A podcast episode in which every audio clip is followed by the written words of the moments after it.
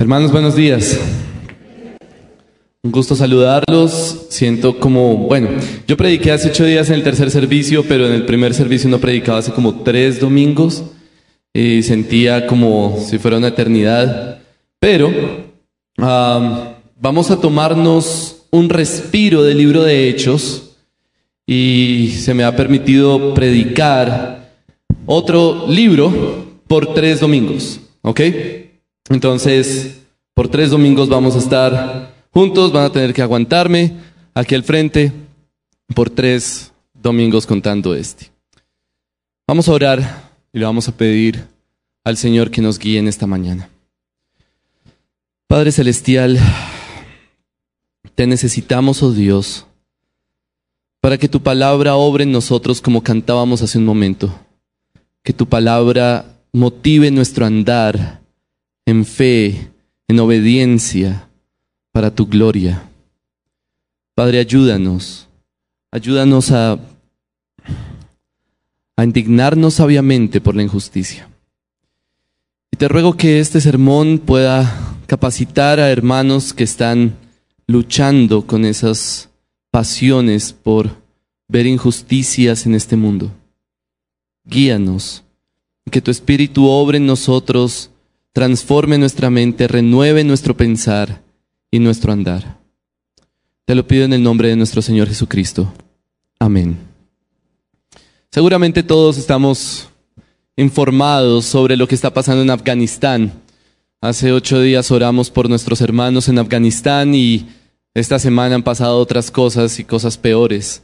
El jueves de la semana pasada llegó un hombre o dos, no me acuerdo, al aeropuerto de Kabul y tenía explosivos y simplemente se suicidó tratando de matar a los que más pudiera. En este momento llevan, van como 177 muertos y más de 50 heridos aún. Simplemente porque el Estado Islámico, que es un grupo terrorista, pensó que era buena idea hacerlo.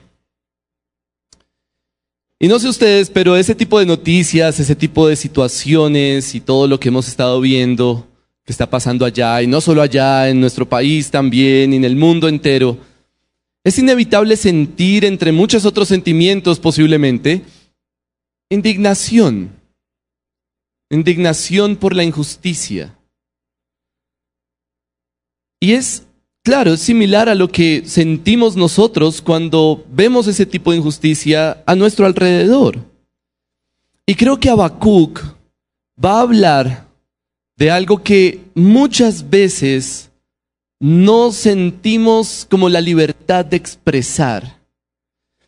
Habacuc va a ver injusticias a su alrededor y va a expresarle a Dios cosas que muchas veces nosotros no somos capaces de decir o no sentimos, no sabemos si sentir eso es correcto o no. Y entonces Habacuc nos puede ayudar. Voy a leer Habacuc capítulo 1, desde el versículo 1 hasta el versículo 1 del capítulo 2.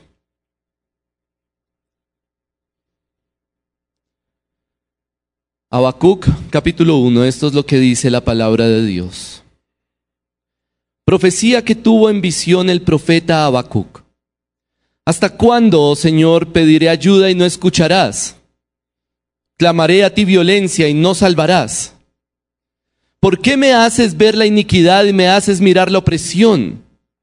La destrucción y la violencia están delante de mí, hay rencilla y surge discordia. Por eso no se cumple la ley y nunca prevalece la justicia, pues el impío asedia al justo, por eso sale pervertida la justicia. Mirad entre las naciones, observad, dice Dios, asombraos, admiraos, porque haré una obra en vuestros días que no creeríais si se os contara. Porque he aquí yo levanto a los caldeos, pueblo feroz e impetuoso que marcha por la anchura de la tierra para apoderarse de moradas ajenas. Imponente y temible es, De él mismo proceden su justicia y su grandeza. Sus caballos son más veloces que leopardos y más astutos que lobos al, al, anochecer. Al galope vienen sus jinetes. Sus jinetes vienen de lejos. Vuelan como águila que se precipita a devorar. Vienen todos ellos para hacer violencia. Su horda de rostros avanza. Recoge cautivos como arena.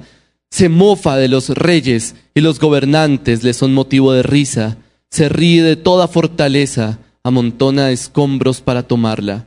Entonces pasará como el viento y seguirá, y se le tendrá por culpable porque hace de su poder su Dios. ¿No eres tú desde la eternidad, oh Señor, Dios mío, Santo mío? No moriremos. Oh Señor, para juicio lo has puesto, tú, oh roca, lo has establecido para corrección. Muy limpios son tus ojos para mirar el mal y no puedes contemplar la opresión. ¿Por qué miras con agrado a los que proceden pérfidamente y callas cuando el impío traga al que es más justo que él? Porque has hecho a los hombres como peces del mar, como reptiles que no tienen jefe. A todos los saca con anzuelo el pueblo invasor, los arrastra con su red y los junta con su en su malla por eso se alegra y se regocija, por eso ofrece sacrificio a su red y quema incienso a su malla, pues gracias a ella su pesca es abundante y suculenta su comida. ¿Vaciará pues su red y seguirá matando sin piedad a las naciones? Estaré en mi puesto de guardia y sobre la fortaleza me pondré. Velaré para ver lo que él me dice y qué he de responder cuando sea reprendido. Esta es la palabra del Señor. El título de este sermón es Lo que callamos los cristianos, pensando en que Habacuc expresa cosas que muchas veces no sentimos la libertad de expresar. Habacuc expresa ideas que de pronto sentimos, pero no sabemos si sentirlas es correcto o no. Así que mi mensaje para ustedes hoy Hermanos, se sigan indignándose con la injusticia, pero sabiamente. Sigan indignándose con la injusticia, pero sabiamente. Mi objetivo es que podamos tener claros parámetros bíblicos para, para encarar la, la injusticia de este mundo, para ver lo que pasa a nuestro alrededor y podamos discernirlo sabiamente de forma balanceada en parámetros bíblicos. Sigan indignándose con la injusticia, pero sabiamente. De manera que al reaccionar ante las injusticias que nos rodean, podamos honrar al Señor y estar seguros estamos agradándole. Voy a argumentar ese mensaje con dos puntos que veo naturalmente en este pasaje. El primer punto es la indignación por la injusticia, es decir, vamos a entender ¿Por qué está indignado Habacuc específicamente? ¿Qué es lo que le está pasando? Y luego vamos a ver la naturaleza de esa indignación, es decir, sobre qué se basa esa indignación, que de hecho va a informarnos muchísimo para entender cómo hacerlo nosotros. Comencemos con la indignación por la injusticia. El versículo 1 plantea una expectativa que no se cumple. No sé ustedes, bueno, tal vez uno no le presta mucha atención, ¿no? Es como el Versículo introductorio, profecía que tuvo en visión el profeta Habacuc. Pero piénselo bien, si usted recibe esto por primera vez, usted no sabía, no sabía que existía esto, este libro, usted lee esa primera frase y se detiene ahí, ¿qué espera usted encontrar en el siguiente versículo? Es un profeta el que va a hablar y tuvo una visión y va a hablar de esa visión, es decir, va a hablar de lo que Dios le dijo. Entonces esperaríamos que sea algo muy piadoso, muy santo, muy sublime respecto a Dios. Pero, ¿con qué nos encontramos a partir del versículo 2? ¿Cómo usted resumiría los versículos 2 al 4? En una palabra. Yo lo resumiría como reproche. Habacuc está reprochando a Dios. Y voy a, voy a resumir ese reproche en tres líneas. Son tres versículos. El versículo 2 lo voy a resumir con una pregunta y es, ¿no vas a hacer nada? Eso es lo que le dice Habacuc en el versículo 2 a Dios. ¿Hasta cuándo, Señor, me vas a permitir seguir viendo violencia y no escuchas? No, yo, yo clamo a ti, yo, te pido, ayúdame y no haces nada. ¿Hasta cuándo no escucharás? ¿Hasta cuándo no salvarás? ¿No vas a hacer nada? La segunda el segundo versículo, en el, versículo 3 en realidad, o la segunda línea para resumir ese reproche, es la pregunta del por qué que seguramente todos hemos tenido alguna vez. ¿Por qué permites esto? Versículo 3, ¿por qué me haces ver la iniquidad? Y luego el versículo 4 es tal vez el que más me gusta. Lo voy a resumir en las palabras, por eso estamos como estamos. Eso es lo que le dice Habacuc a Dios. Por eso estamos como estamos. Por eso es que la, injusticia prevalece. Por eso es que la justicia no prevalece. Mira, los injustos asedian al justo, los impíos asedian al justo y tú no haces nada. Por eso estamos como estamos. Entonces, por supuesto, nos tenemos que preguntar qué es lo que está pasando, por qué Habacuc está así. Y sobre todo, ¿por qué le habla a Dios así? No sé cuántos de nosotros le hemos hablado a Dios alguna vez de esa manera. De pronto hemos sentido ganas de hablar así, pero no, no hemos tenido la libertad de hacerlo. Y queremos saber cómo, cómo indignarnos sabiamente.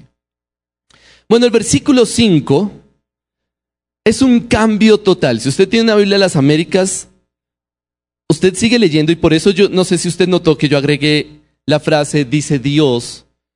Porque usted lee la Biblia de las Américas y es como si fuera, siguiera hablando a Habacuc, pero en realidad no. A partir del versículo 5 habla Dios. Y no solamente eso, yo estoy convencido de que el versículo 5 es como un flashback. Usted de pronto alguna vez ha visto una película en la que usted está todo contento viendo lo que está pasando y de repente, ¡pum! Se devuelven al pasado y hay veces como que uno ni cuenta se da. Ah, esto pasó antes de lo anterior. Entonces uno le toca como reorganizar la mente para entender la película. Bueno, esto es algo similar. Habacuc nos va a contar una visión que recibió de parte de Dios. Y esa es la razón por la que él está indignado. ¿Cuál es esa visión? Voy a leerla, son los versículos 5 al 11, voy a leerla otra vez, pero voy a leerla en la nueva traducción viviente. A mí personalmente cuando leo los profetas me sirve mucho leer la nueva traducción viviente, la nueva versión internacional, porque me permite entender un poco mejor, como más fluido el lenguaje. Dice así, el Señor respondió, observen las naciones, mírenlas y asómbrense pues estoy haciendo algo en sus propios días, algo que no creerían, aun si alguien les dijera, estoy levantando a los babilonios, un pueblo cruel y violento. Marcharán por todo el mundo y conquistarán otras tierras, son reconocidos por su, por su crueldad y hacen lo que se les antoja, sus caballos son más veloces que guepardos y más feroces que lobos al anochecer. Sus jinetes arremeten desde lejos como águilas, se lanzan en picada para devorar a sus presas.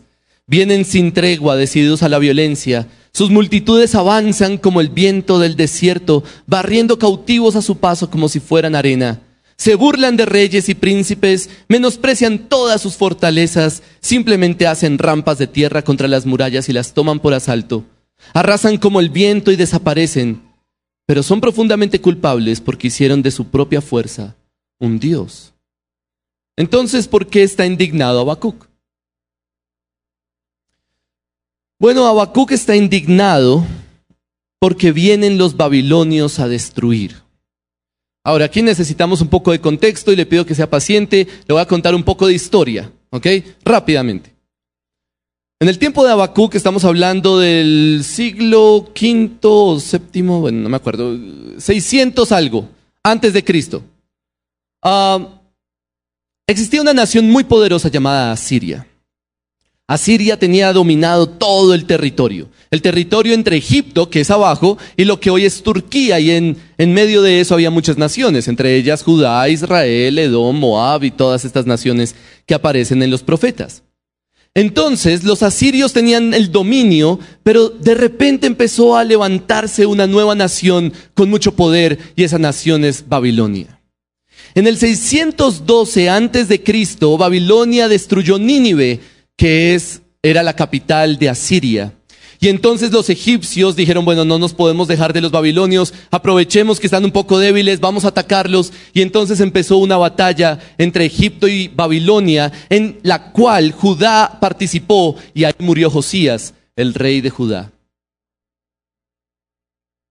Básicamente todas esas naciones ya eran presa fácil para Babilonia. Y Dios le reveló a Habacuc que Babilonia iba a venir iba, e iba a arrasar con todo. Entonces Habacuc recibe esa visión y está indignado. Pero no simplemente está indignado porque Babilonia los va a destruir. ¿Cuál es realmente la indignación de Habacuc? Si usted lee otra vez esos versículos, ¿Qué ve que es la indignación que se produce en Habacuc. Por ejemplo, versículo 5. Mirad entre las naciones observadas, asombrados, admirados, porque haré una obra. ¿Quién está hablando? Dios. ¿Quién es el que levantó a los babilonios? ¿Quién fue el que envió a Babilonia a Judá? ¿Quién fue el que los fortaleció para destruir? De hecho, en la nueva traducción viviente dice, estoy levantando a los babilonios, un pueblo cruel y violento. Yo, Dios lo estoy haciendo. Entonces, por supuesto, Habacuc está indignado, no simplemente porque Babilonia los va a atacar, sino porque Dios los está respaldando. Dios apoya al impío. Y para Habacuc eso es imposible. Habacuc está en una encrucijada en la que posiblemente muchos de nosotros nos hemos encontrado. Habacuc está viendo a Dios respaldando a impíos. No solamente está viendo una situación en la que Dios parece que no le importa, sino que además respalda a los impíos. Seguramente nos hemos visto en una situación en la que parece que Dios fuera indiferente. No sé si usted ha llegado al punto alguna vez de su vida en la que simplemente ha dicho, Dios, ¿por qué no haces nada? ¿Por qué permites esto? Una situación en la que usted sencillamente ya no tiene el control. Y usted solo pregunta, ¿por qué Dios permite esto? Pero no solo eso, sino que seguramente hemos tenido la sensación de indignación al ver un mundo gobernado por maldad, por impíos, y parece como que les va bien. Y nuevamente nos preguntamos por qué Dios lo permite. Posiblemente algunos están pensando en la derecha de nuestro país que domina desde hace años y es corrupta y mata y parece que no pasa nada. O algunos están pensando en la izquierda de nuestro país que se revela y mata y secuestra y quieren tomar el poder desde hace tiempo y ahí siguen intentándolo. O algunos pueden estar pensando en el movimiento LGTBI, que ha hecho que no podamos ver ni una película para niños sin tratar de ser adoctrinados. O alguno puede estar pensando en los grupos terroristas que ponen bombas en aeropuertos donde personas están tratando de huir de un régimen. Es posible que todos hayamos tenido en algún momento esa sensación de indignación. ¿Por qué Dios permite esas injusticias? Pero aquí viene la pregunta más importante. Porque en realidad Habacuc ya está indignado, no podemos hacer nada. Ya indignación. La pregunta clave es, ¿está bien sentirnos así o está mal? ¿Está bien que Habacuc tenga esa indignación y exprese esa queja ante Dios? ¿O es algo que Dios que a Dios le molesta. Y sabe lo interesante es que no hay una respuesta definitiva en el libro de Habacuc. En ningún pasaje en Habacuc dice, y Dios reprendió a Habacuc por cómo habló en el capítulo 1. No pasó. Dios no reprendió a Habacuc realmente. Así que podríamos pensar que no está mal lo que Habacuc está sintiendo y diciendo. Sin embargo, y présteme mucha atención aquí, porque si usted no me presta atención aquí, posiblemente va a salir diciendo algo que yo no dije. Escuche muy bien. Sin embargo, lo que este texto sí muestra enfáticamente es la naturaleza de la indignación de Habacuc. Es sobre qué se fundamenta esa indignación. ¿Qué es lo que hace que la indignación de Habacuc sea legítima? Y vamos a ver en el segundo punto que esa indignación no es una indignación ignorante, sino que es una indignación profundamente arraigada en una relación y en un conocimiento de Dios. Entonces veamos cuál es la naturaleza de esa indignación para responder la pregunta si está bien o no sentirnos así. Noten sobre qué se fundamenta la indignación de Habacuc. Pasamos al versículo 12. Y puedo ver tres fundamentos, tres pilares que sostienen la indignación de Habacuc. En primer lugar, en el versículo 12, la indignación de Habacuc se fundamenta sobre la relación de Dios con su pueblo. Fíjense cómo le habla Habacuc a Dios. ¿No eres tú desde la eternidad, oh Señor, Dios mío, santo mío? Esa expresión no es muy común. Dios es el santo de Israel. Eso sí sale, aparece en muchas partes, en Salmos, en Deuteronomio, en los profetas. Pero aquí Habacuc le dice a Dios, Santo mío, Dios mío, Santo mío. Y más adelante, en la siguiente, en la última línea, le dice, oh roca, lo has establecido para corrección.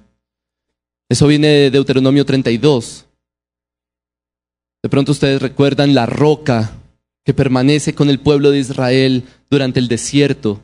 Pablo habla de eso. Bueno, la roca es Dios es esa relación de Dios con su pueblo. Es como diciéndole, tú eres nuestro Dios, tú eres nuestro santo, tú eres nuestra roca, ¿nos vas a dejar morir? De hecho, así lo traduce la nueva traducción viviente, porque en la Biblia de las Américas y en la Reina Valera dicen, no moriremos. Pero la nueva traducción viviente creo que hace un buen trabajo de interpretación ahí. Dice, oh Señor mi Dios, santo mío, Tú que eres eterno, no puede ser que estés planeando acabar con nosotros. La indignación de Habacuc se fundamenta sobre la relación de Dios con su pueblo. La indignación de Habacuc es legítima porque realmente sabe que Dios es fiel con su pueblo. Y por eso le parece tan increíble lo que va a pasar. Habacuc no duda de la fidelidad de Dios. De hecho, la afirma. Tú eres nuestro Dios. Tú eres nuestro santo. Tú eres nuestra roca. Entonces, ¿por qué permites esto? Pero además, la indignación de Habacuc se fundamenta sobre la naturaleza de Dios, esa naturaleza santa y bondadosa Versículo 13, muy limpios son tus ojos para mirar el mal y no puedes contemplar la opresión. ¿Por qué miras con agrado a los que proceden pérfidamente? Habacuc no duda de la santidad de Dios. Habacuc sabe que Dios es bueno, que Dios es puro, que Dios es santo, de manera que la indignación de Habacuc se vuelve legítima porque sabe y entiende que Dios es santo, Él no está poniendo en duda la santidad de Dios. Él la está afirmando, pero no entiende por qué pasan estas cosas. Y finalmente, y tal vez la más importante en este pasaje, Habacuc fundamenta su indignación sobre la gloria de Dios. Habacuc realmente está preocupado porque Dios no sea glorificado.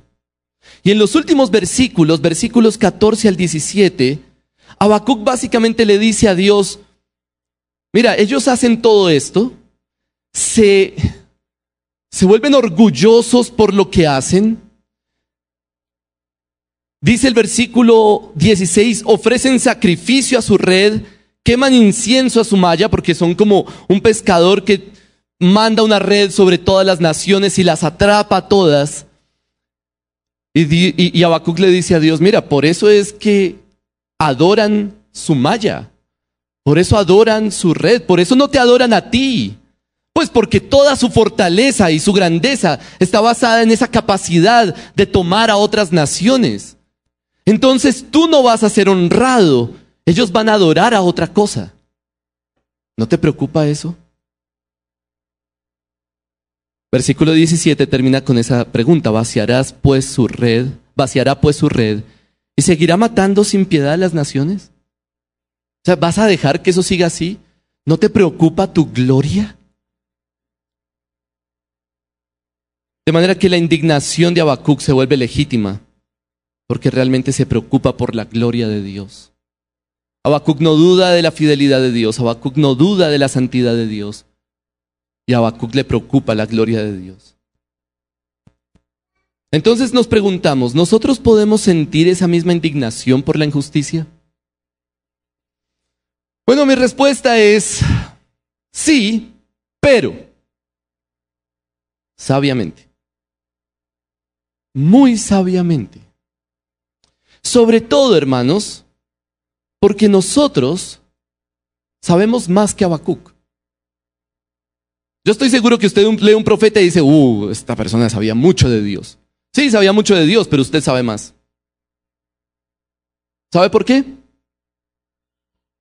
Porque usted ya conoce la máxima revelación de Dios, que se llama Jesucristo. Nosotros ya hemos visto el clímax de la fidelidad de Dios con su pueblo. Dios envió a su Hijo. Y Pablo dice, si Dios no escatimonia a su propio Hijo, sino que lo entregó por todos nosotros, ¿cómo no nos va a dar juntamente con Él qué? Todas las cosas. Todas las cosas. La fidelidad de Dios debe ser indudable.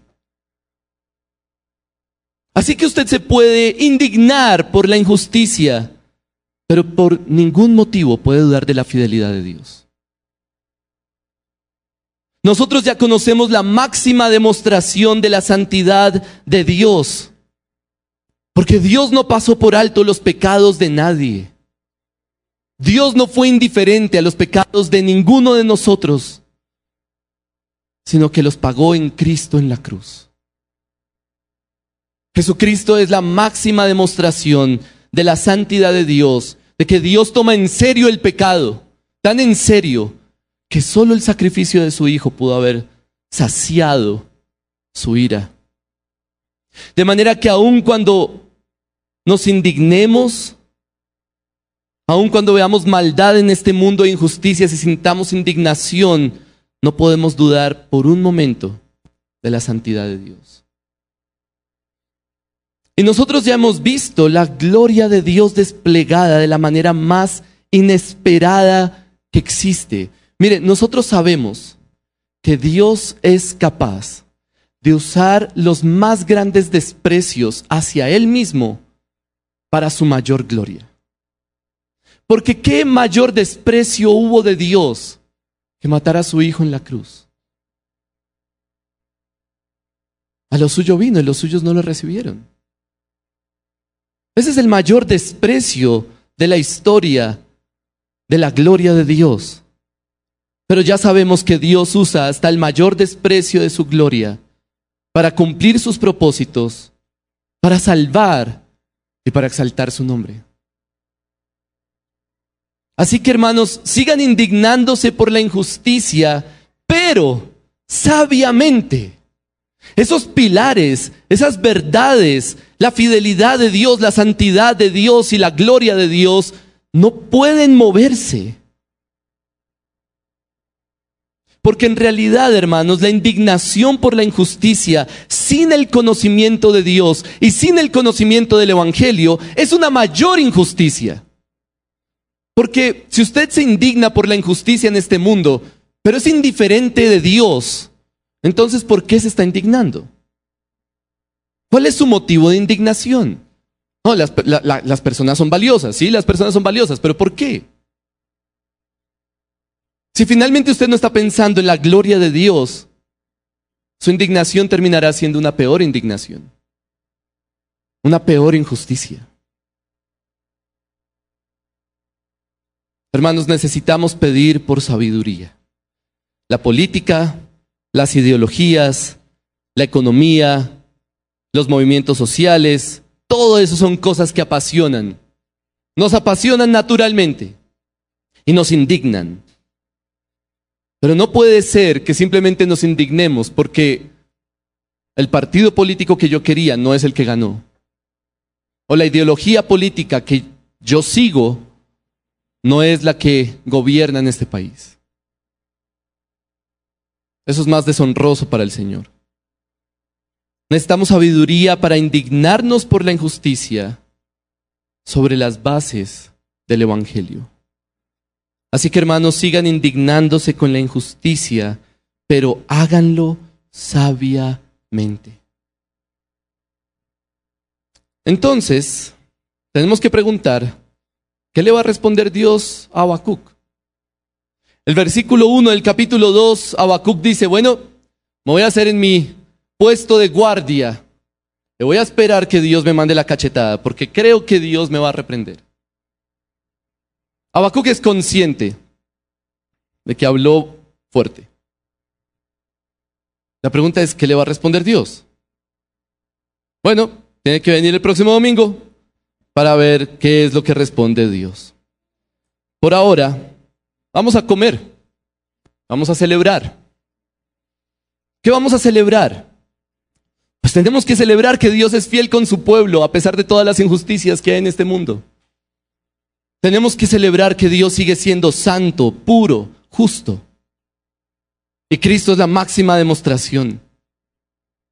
Tenemos que celebrar que Dios ama su gloria y el Evangelio es la máxima demostración de su amor por su gloria. Así que vamos a comer y vamos a brindar recordando que Dios es fiel, que Dios es santo